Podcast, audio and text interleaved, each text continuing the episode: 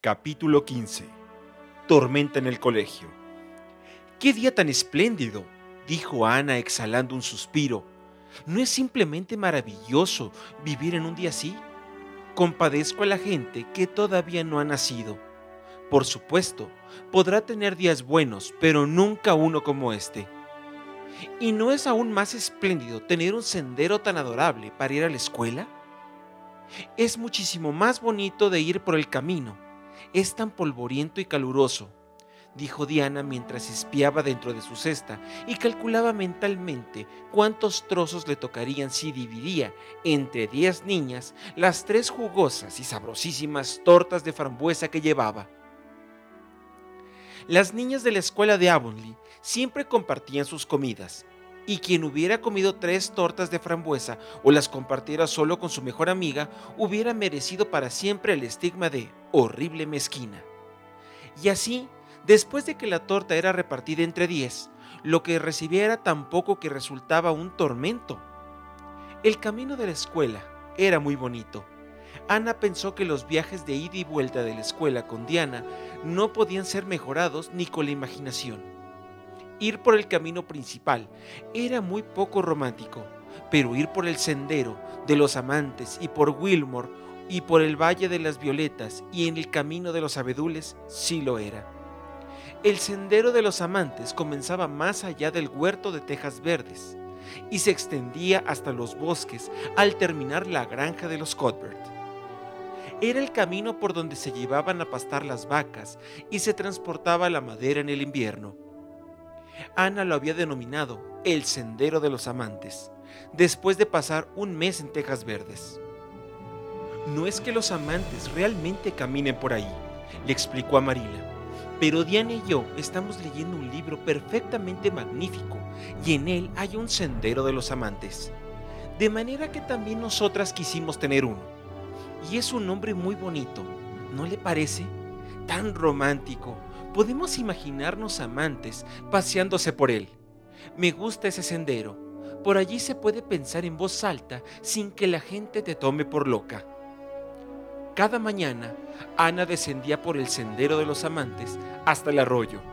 Allí se encontraba con Diana y las dos niñas subían por el sendero bajo el arco de los abedules. Los abedules son árboles tan sociables, decía Ana siempre están susurrando y murmurándonos cosas, hasta que llegaban a un rústico puente. Allí dejaban el sendero y cruzaban el campo del señor Barry por la parte de atrás, pasando por Willowmore. Después de Willowmore venía el Valle de las Violetas, un pequeño hoyuelo verde a la sombra de los inmensos árboles del señor Andrew Bell. Por supuesto, ahora no hay violetas allí, le dijo Ana Marila pero dice Diana que hay millones en primavera. Oh, Marila, ¿puede imaginárselas? Realmente quita el aliento. Lo llamé el Valle de las Violetas. Diana dice que nunca vio una capacidad como la mía para poner bellos nombres a todos los lugares. Es agradable tener inteligencia para algo, ¿no es así? Pero Diana inventó el camino de los abedules. Quiso hacerlo, de modo que la dejé, pero estoy segura de que yo podría haber hallado algo más poético que eso. Cualquiera puede pensar un nombre así, pero el Camino de los Abedules es uno de los lugares más hermosos del mundo, Marila. Lo era, otras personas aparte de Ana habían pensado así al dar con él. Era una estrecha senda llena de recovecos que bajaba de una gran colina justo entre los bosques del señor Bell donde la luz llegaba a través de tantas pantallas color esmeralda, que era tan impoluta como el corazón de un diamante. En toda su extensión se hallaba guarnecida por delgados abedules de blancos troncos y flexibles ramas, helechos y estrellas, lirios, ramilletes escarlatas y cerezos silvestres crecían a lo largo Siempre había en el aire un delicioso aroma y en lo más alto de los árboles el canto de los pájaros y el murmullo y la risa de los vientos del bosque. De vez en cuando, si uno se quedaba quieto, se podía saltar un, ver saltar un conejo en el camino, cosa que, en el caso de Ana y Diana, sucedía muy raras veces. Abajo en el valle, la senda desembocaba en el camino principal y desde allí hasta el colegio no quedaba más que la colina de los abetos. La escuela de Abuli era un blanco edificio de aleros bajos y anchas ventanas, amueblado con cómodos y antiguos pupitres que llevaban esculpidos en las tapas las iniciales y jeroglíficos de escolares de tres generaciones. Las aulas estaban en el fondo y tras ellas había un oscuro bosque de pinos y un arroyo donde todas las niñas sumergían sus botellas de leche para mantenerlas frescas hasta la hora del almuerzo. Marila había visto con recelo comenzar las clases de Ana el primer día de septiembre. Era una niña tan extraña. ¿Armonizaría con los otros niños? ¿Y cómo iba a arreglárselas para quedarse callada durante las horas de clase? Sin embargo, las cosas fueron mejor de lo que Marila temió. Ana regresó a su casa aquella tarde de muy buen humor. Creo que me va a gustar el colegio, anunció aunque el maestro no me parece tan bueno. Se pasa todo el tiempo atusándose el bigote y mirando a Prissy Andrews. Prissy ya es mayor, como usted sabe, tiene 16 años y está estudiando para el examen de ingreso en la Academia de la Reina de Charlottetown. Tilly Bulter dice que el maestro se muere por ella. Es muy hermosa, tiene el cabello castaño rizado y se comporta muy elegantemente. Se sienta en el banco que hay en el fondo del aula y él también se sienta allí, la mayor parte del tiempo, para explicarle sus lecciones, según dice. Pero Ruby Gillis dice que le vio escribiendo algo en la pizarra de Prissy y que cuando ella lo leyó se puso tan roja como una remolacha y se rió. Y Ruby Gillis dice que no cree que fuera para nada relacionado con la lección. Ana Shirley, que no te vuelva a oír hablar así de tu maestro, dijo Marila bruscamente. No vas a la escuela para criticarlo. Creo que él puede enseñarte algo a ti. Y es tu obligación aprender. Y quiero que comprendas bien que no debes venir a casa contando cosas como esas. Eso es algo que no puedo aceptar. Espero que hayas sido una buena niña. Claro que lo fui, dijo Ana complacida, y tampoco me resultó tan difícil como se imaginaba. Me senté junto a Diana. Nuestro banco está al lado de la ventana y podemos ver el lago de las aguas refulgentes. Hay un montón de niñas en la escuela y jugamos magníficamente a la hora de comer. Es tan hermoso tener un grupo de niñas con quien jugar. Pero, por supuesto, Diana me gusta más que ninguna y siempre será así. Adoro a Diana. Estoy muchísimo más atrasada que las otras. Todas están en el quinto texto y yo solo en el cuarto. Me siento algo triste por esa razón. Pero ninguna de ellas tiene tanta imaginación como yo, como pronto lo averigüé. Hoy tuvimos una lectura de geografía, historia y dictado. El señor Phillips dijo que mi ortografía es horrible y alzó mi pizarra llena de correcciones para que todo el mundo pudiera verla. Me sentí tan mortificada, Marila. Supongo que podría haber tenido mejores modos con una extraña. Ruby Gillis me dio una manzana y Sofía Sloan me pasó una encantadora postal color rosa con ¿Puedo verte en casa? escrito en ella. Tengo que devolvérsela mañana. Y Tilly Bulter me dejó usar su anillo toda la tarde. ¿Puedo quedarme con alguno de esos alfileres de perla que hay en el viejo alfiletero del desván para hacerme un anillo? Y, oh Marila, Jane Andrews me dijo que Minnie McPherson le dijo que había escuchado a Prissy Andrews decirle a Sarah Gillis que yo tenía una nariz muy bonita. Marila, es el primer piropo que me han hecho en toda mi vida. No puede imaginarse lo que me hizo sentir, Marila. ¿Tengo realmente una nariz bonita? Sé que usted me dirá la verdad. Está bastante bien, dijo Marila secamente. Secretamente pensó que la nariz de Ana era verdaderamente muy linda, pero no tenía intenciones de decírselo. De esto ya hacía tres semanas y hasta entonces todo había ido muy bien. Y aquella fresca mañana de septiembre, Ana y Diana corrían alegremente por el camino de los abedules, sintiéndose dos de las niñas más felices de Avonlea. Espero que Gilbert Bright estará hoy en la escuela, dijo Diana pasó todo el verano en Nueva Brunswick. en su casa de sus primos y regresó el sábado por la noche. Es terriblemente guapo, Ana, y molesta a las niñas una barbaridad. Te aseguro que nos atormentará. La voz de Diana indicaba que prefería ser atormentada antes que no verlo. ¿Gilbert Blight? dijo Ana. ¿No es el nombre que está escrito en la pared del porche junto al de Julia Bell con un gran letrero que dice ¿Atención? Sí, respondió Diana sacudiendo la cabeza. Pero estoy segura que Julia no le gusta mucho. Le he oído decir a Gilbert que estudiaba la tabla de multiplicar con sus pecas. Oh, no me hables de mis pecas, imploró Ana. No es de buen tono teniendo yo tantas. Pero creo que escribir esas cosas en las paredes es lo más tonto del mundo. Me gustaría que alguien se atreviera a escribir mi nombre junto al de un muchacho. Desde luego, se apresuró a agregar que nadie lo hará. Ana suspiró. No quería que escribieran su nombre, pero resultaba algo humillante el saber que no había ningún peligro de que algo parecido ocurriera. Tonterías, dijo Diana, cuyos ojos negros y satinadas trenzas habían causado tales estragos en los corazones de los escolares de Avonlea, que su nombre aparecía escrito en las paredes del porche una media docena de veces, con el consabido atención. Solo es una broma, y no estés tan segura de que no escriban tu nombre. Charlie Sloan se muere por ti.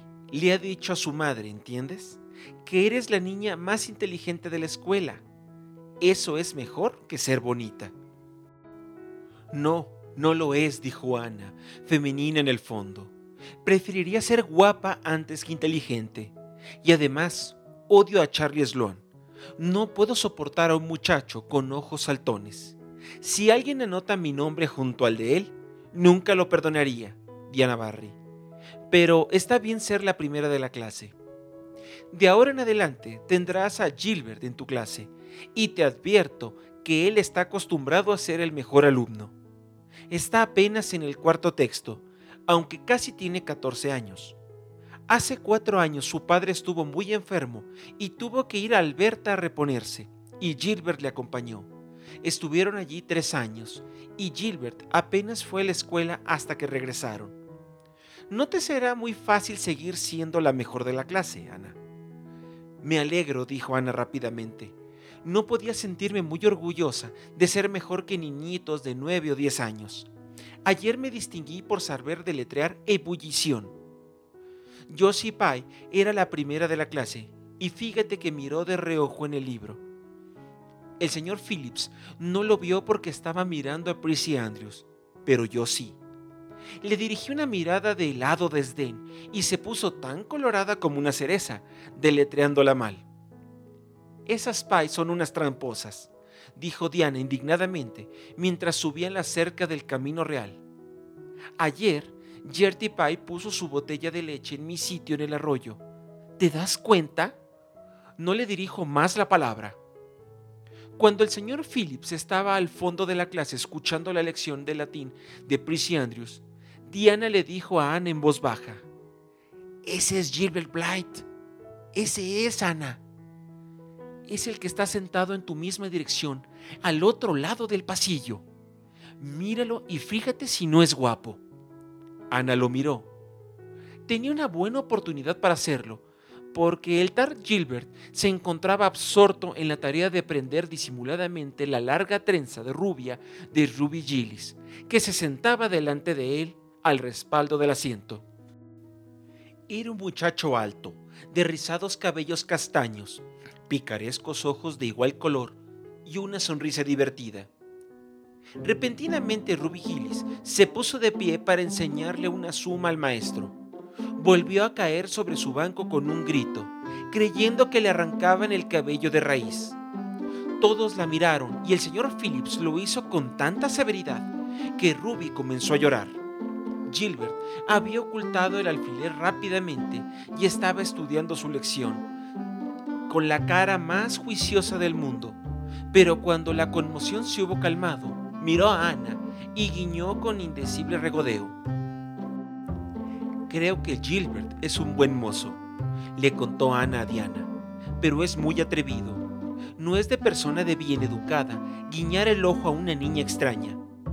Pero el problema no empezó hasta la tarde. El señor Phillips se hallaba atrás explicándole un problema de álgebra a Prissy Andrews, y los demás alumnos hacían lo que querían, comiendo manzanas verdes, murmurando, trazando dibujos en sus pizarras y haciendo correr grillos atados con hilos por el pasillo. Gilbert estaba tratando de hacer que Ana lo mirara y no la conseguía porque en aquel momento Ana estaba ajena no solo a la existencia de Gilbert, sino a la de todos los niños de la escuela de Avonlea y a la escuela de Avonlea misma.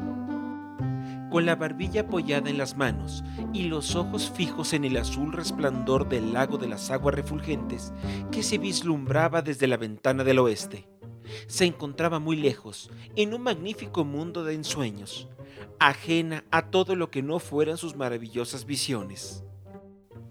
Gilbert Blythe no estaba acostumbrado a fracasar cuando se empeñaba en que una niña lo mirara. Ella debía mirarlo.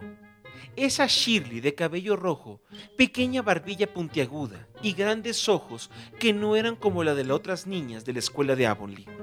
Gilbert se inclinó a través del pasillo, alzó la punta de la larga trenza de roja de Ana y dijo con un murmullo, Zanahorias, zanahorias. Entonces Ana le miró de hito en hito e hizo más que mirarlo. Saltó sobre sus pies, convertidas en ruinas sus brillantes fantasías. Fulminó a Gilbert con una indignada mirada, cuyo relámpago fue rápidamente apagado por coléricas lágrimas. Niñato mezquino y odioso, exclamó apasionadamente. ¿Cómo te atreves? Y luego, ¡paf! Ana había dado con una pizarra sobre la cabeza de Gilbert, partiendo la pizarra, no la cabeza, en dos pedazos. La escuela de Avonlea siempre gozaba con las escenas. Esta era una muy especial. Todos dijeron, ¡Oh! Con horrorizada delicia. Diane emitió un sonido entrecortado. Ruby Gillis, que era algo histérica, comenzó a llorar y Tommy Sloan dejó que se le escapara todo ese equipo de grillos mientras observaba la escena con la boca abierta. El señor Phillips bajó del estrado y colocó su pesada mano sobre el hombro de Ana. Ana Shirley, ¿qué significa esto? dijo encolerizado. Ana no respondió. Hubiera sido pedir demasiado a un ser humano pretender que reconociera ante todo el colegio que le habían llamado zanahoria. Fue Gilbert quien habló resueltamente. Fue culpa mía, señor Phillips. Me burlé de ella. El maestro no prestó atención a Gilbert. Lamento ver a una alumna mía mostrar ese carácter y tal espíritu de venganza, dijo en tono solemne, como si el hecho de ser alumno suyo desarraigara todas las malas pasiones del corazón de los pequeños e imperfectos mortales. Ana, vaya frente al pizarrón por el resto de la tarde. Ana hubiera preferido mucho más ser azotada a recibir este castigo, bajo el cual su sensible espíritu sufría más aún. Obedeció con la cara blanca y el gesto adusto. El señor Phillips cogió una tiza y escribió en el pizarrón, sobre la cabeza de la niña, Ana Shirley tiene muy mal carácter. Ana Shirley debe aprender a reprimirse. Y lo dijo en voz alta, de manera que hasta los más pequeños que no sabían leer lo comprendieran. Ana estuvo toda la tarde de pie, con la leyenda sobre su cabeza. Ni lloró ni se doblegó. Tenía el corazón tan lleno de rabia que la sostenía entre el dolor de su humillación. Con ojos llenos de resentimiento y mejillas enrojecidas, enfrentó por igual la consoladora mirada de Diana los indignados movimientos de cabeza de Charlie Sloan y las maliciosas sonrisas de Josie Pye. En lo referente a Gilbert, ni siquiera lo miró. Jamás lo volvería a mirar. Nunca más le hablaría. Cuando terminó la clase, Ana salió con la cabeza muy alta. Gilbert trató de detenerla en la puerta. Siento muchísimo haberme burlado de tu pelo, Ana, murmuró contrito. De manera no te enfades para siempre. Ana siguió, desdeñosa, sin mirar o dar muestras de haber oído. ¿Cómo pudiste hacerlo, Ana? dijo Diana mientras volvían por el camino, mitad con reproche, mitad con admiración. Diana tenía la sensación de que ella no hubiera podido resistir el ruego de Gilbert. Nunca perdonaré a Gilbert Blight, dijo Ana firmemente, y el señor Phillips deletreó mal mi nombre. Diana, el hierro ha entrado en mi alma. Diana no ha tenido la menor idea de qué quería decir su compañera, pero comprendió que tenía que ser algo terrible. No debe importarte que Gilbert se burle de tu pelo, dijo conciliadora. Él se burla de todas. Se ríe del mío porque es muy negro. Me ha llamado cuervo una docena de veces y además nunca le he oído disculparse por nada. Hay mucha diferencia entre ser llamada cuervo y zanahoria, dijo Ana con dignidad. Gilbert ha herido vivísimamente mis sentimientos. Es posible que el episodio hubiera terminado sin más tormentos, si no hubiera ocurrido otra cosa. Pero cuando los acontecimientos comienzan a sucederse, nada los detiene. Los colegiales de Avonlea solían pasar el mediodía cogiendo miel en el bosque de abetos del señor Bell y en el gran campo de pastoreo, pero debían tener los ojos puestos en la casa de Helen Wright, donde se hospedaba el maestro. Cuando le veían salir, corrían hacia el colegio, pero como la distancia a recorrer era tres veces mayor que la del sendero del señor Wright, tenían muchas posibilidades de llegar agitados y cansados, con tres minutos de retraso. Al día siguiente, el señor Phillips fue atacado por uno de sus repentinos arrebatos de reforma y anunció, antes de almorzar, que esperaba encontrar a los alumnos en sus asientos al volver. Quien llegara tarde sería castigado. Todos los chicos y algunas niñas fueron al bosque con la sana intención de tomar un bocado, pero las nueces y la miel eran seductoras y tentaban. Retosando y comiendo pasaron el tiempo y como de costumbre, lo que les volvió a la realidad fue el grito de Jimmy Glover desde lo alto del patriarcal abeto. ¡Vuelve el maestro! ¡Vuelve el maestro! Las niñas que estaban en el suelo corrieron primero y se las arreglaron para llegar a tiempo al colegio. Los muchachos, que debieron deslizarse presurosos de las copas de los árboles, llegaron más tarde y Ana, que no hacía otra cosa que vagar por el extremo más alejado del campo, hundida en la hierba hasta la cintura, cantando en voz baja, con una corona de flores en la cabeza, cual pagana divinidad de los campos. Fue la última en salir, pero la niña podía correr como una gacela, de manera que sobrepasó a los muchachos en la puerta y entró al aula entre ellos. Y en el preciso instante en el que el señor Phillips colgaba su sombrero, el rapto reformista del señor Phillips había pasado. No quería molestarse en castigar a una docena de alumnos, pero era necesario hacer algo para salvar las apariencias. De manera que buscó un chivo expiatorio y lo encontró en Ana, que se había dejado caer en su asiento con la respiración alterada y su olvidada corona de flores colgando cómicamente de su oreja, dándole aspecto de disolución y paganismo. Ana Shirley, ya que parece tan amiga de la compañía de los varones, le daremos el gusto esa tarde, dijo sarcásticamente. Quítese esas flores y siéntese junto a Gilbert. Los otros muchachos empezaron a reírse tontamente. Diana, palideciendo de piedad, quitó la guirnalda de los cabellos de Ana y le dio un apretón de manos. La niña contemplaba al maestro como si se hubiera convertido en piedra. ¿Has oído lo que he dicho, Ana? Dijo severamente el señor Phillips. Sí, señor, contestó lentamente la niña, pero creí que no lo decía en serio. Le aseguro que sí. Todavía utilizaba la inflexión sarcástica que todos los niños, y Ana especialmente odiaban. Obedezca. Durante unos instantes, Ana pareció pensar lo contrario. Entonces, comprendiendo que no quedaba escapatoria, se levantó arrogante, cruzó el pasillo, se sentó junto a Gilbert Blight y hundió el rostro entre los brazos. Ruby Gillis, que la pudo ver mientras lo hacía, comentó con los otros cuando regresaron a sus casas. Nunca he visto algo así. Estaba blanca, con unas horribles manchitas rojas. Para Ana, eso fue el fin de todo. Era malo que le eligieran para castigarla de entre una docena de alumnos igualmente culpables. Era peor que le hicieran sentar junto a un muchacho.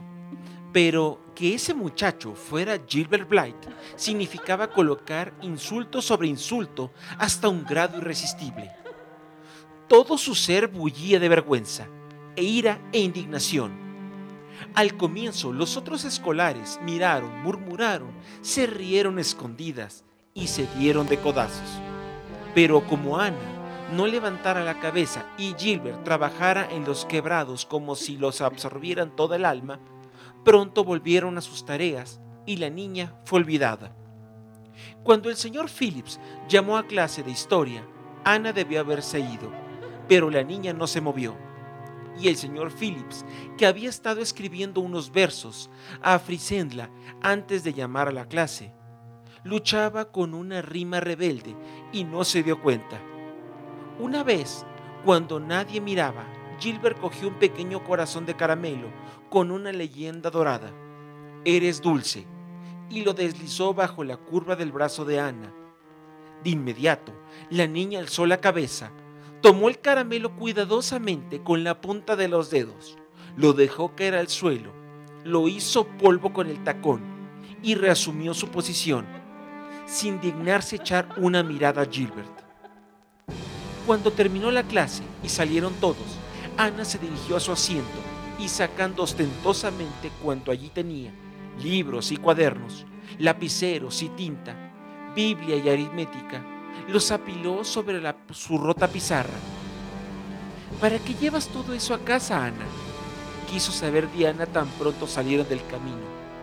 No se había atrevido a hacer antes la pregunta. No voy a volver más al colegio. Diana se quedó boquiabierta y miró a Ana para ver si no mentía. ¿Te dejará Marila quedarte en casa? Tendrá que hacerlo. Nunca iré al colegio con ese hombre. Oh, Ana. Diana parecía a punto de echarse a llorar. Creo que eres muy mala. El señor Phillips me hará sentar con esa horrible Gertie Pie. Sé que lo hará, porque ella ahora se sienta sola. Vuelve, Ana.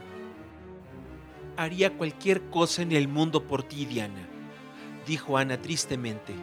Me dejaría romper los huesos si fuera necesario, pero eso no lo puedo hacer, así que por favor no me lo pidas.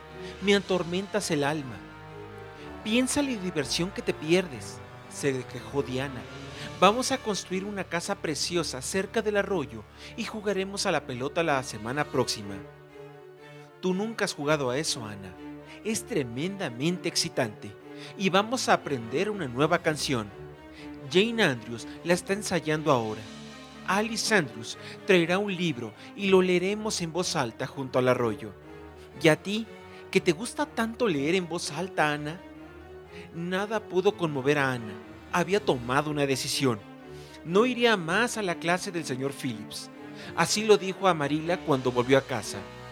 Tonterías, dijo Marila. No son tonterías, dijo Ana mirando a Marila con ojos solemnes y llenos de reproche. ¿No me comprende, Marila? He sido insultada. Insultada, sí, sí. Mañana volverás al colegio como de costumbre. Oh, no. Ana acompañó su negativa con la cabeza. No volveré, Marila. Aprenderé mis lecciones en casa. Seré tan buena como pueda y estaré callada todo el tiempo que sea posible. Pero le aseguro que no iré al colegio. Marila vio en la carita de la niña algo muy parecido a una invencible tosudez. Comprendió que le costaría vencerla, pero resolvió inteligentemente no hacer nada por el momento. Esta tarde iré a consultarlo con Rachel, pensó. De nada valdrá razonar ahora con Ana. Está demasiado sensible y tengo la sensación de que es terriblemente testaruda si se empeña. Según puedo deducir por lo que cuenta, el señor Phillips ha llevado muy lejos las cosas. Pero de nada servirá decírselo a ella. Lo hablaré con Rachel. Ella mandó 10 niños al colegio y debe saber algo al respecto. Por otra parte, a estas horas ya debe haberse enterado de toda la historia. Marila encontró a la señora Lind tejiendo colchas tan laboriosamente y tan alegre como de costumbre. Supongo que sabrá que he venido, dijo algo avergonzada. La señora Rachel asintió. El escándalo de Anna en el colegio, dijo. Tilly Bulter caminó a casa, me lo contó. No sé qué hacer con ella, dijo Marila. Dice que no volverá al colegio. Nunca he visto una niña tan herida. Desde que comenzaron las clases estaba esperando algún disgusto. Sabía que las cosas iban demasiado bien para durar. Es excesivamente sensible. ¿Qué me aconseja Rachel? Bueno, ya que me pide consejo, Marila, dijo la señora Rachel, que adoraba que le pidieran consejo. Yo le diría un poco el gusto al principio. Creo que el señor Philip se ha equivocado, desde luego no debemos decírselo a los niños, ¿sabe usted? Y también que procedió bien al castigarla ayer por su arrebato de furia. Pero lo de hoy ha sido distinto. Todos los que llegaron tarde debieron ser castigados con Ana. Eso es. Yo no creo en eso de sentar a las niñas junto a los muchachos como castigo. No está bien. Tilly Bulter estaba verdaderamente indignada. La niña parece ser muy popular entre ellos. Nunca pensé que se pudiera llevar tan bien con sus condiscípulos. Entonces, ¿usted piensa que será mejor que la deje quedarse en casa? dijo Marila sorprendida. Sí, así es. No le mencionaría el colegio hasta que no salga de sí misma. Puede estar segura, Marila, que dentro de una semana se habrá calmado y estará dispuesta a regresar por su propia voluntad. Eso es, mientras que si se tratara de llevarla por la fuerza. Dios sabe qué va a dar María. Cuanto menos importancia le demos al asunto, mejor. En lo que se refiere al colegio, no sentirá mucho no ir. El señor Phillips no vale mucho como maestro. Guarda un orden escandaloso, eso es, y deja de lado a los demás pequeños en favor de los alumnos mayores, que prepara para la Academia de la Reina. Nunca hubiera conseguido dar una clase un año más si su tío no hubiese sido uno de los síndicos.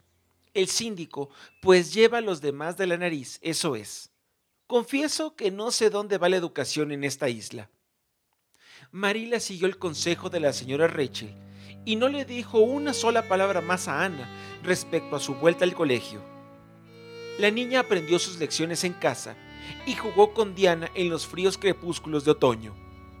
Pero cuando se cruzaba con Girbel Bright en el camino o le encontraba en la escuela dominical, pasaba a su lado con helado desprecio, que no quebraban un punto sus intentos evidentes de apaciguarla. Ni siquiera los esfuerzos de Diana como pacificadora surtieron efecto. Ana había decidido odiar a Gilbert hasta el fin de sus días. Tanto como odiar a Gilbert, sin embargo, amaba a Diana con toda la fuerza de su corazoncito, igualmente intensa para sus cariños y sus odios. Una tarde, al regresar Marila de Manzanar, la encontró llorando amargamente, sentada sola en la ventana occidental a la luz del crepúsculo. ¿Qué ocurre ahora, Ana? Se trata de Diana, dijo llorando con todas sus ganas. La quiero tanto, Marila. No puedo vivir sin ella. Pero sé muy bien que cuando crezcamos se casará y se irá. ¿Y qué haré? ¿Odio a su marido? Le odio furiosamente? He estado imaginándomelo todo, la boda y todo lo demás. Diana vestida con ropas albas, con un velo, hermosa como una reina, y yo como dama de honor, con un hermoso vestido y mangas abullonadas, pero con el corazón destrozado, oculto bajo una cara sonriente. Y luego despidiendo a Diana, diciendo, adiós rompió a llorar. Marila se dio vuelta rápidamente para que la niña no viera la sonrisa en su cara, pero no pudo evitarlo. Cayó sobre una silla cercana y rompió a reír en una forma tan poco común que Matthew, que cruzaba el cuarto, se detuvo sorprendido. Cuando había oído antes reír hacia Marila? Bueno, Ana Shirley, dijo Marila cuando pudo hablar, ya que te gusta preocuparte, por lo menos trata de que sea de algo útil. No se puede negar que tienes imaginación, hija mía.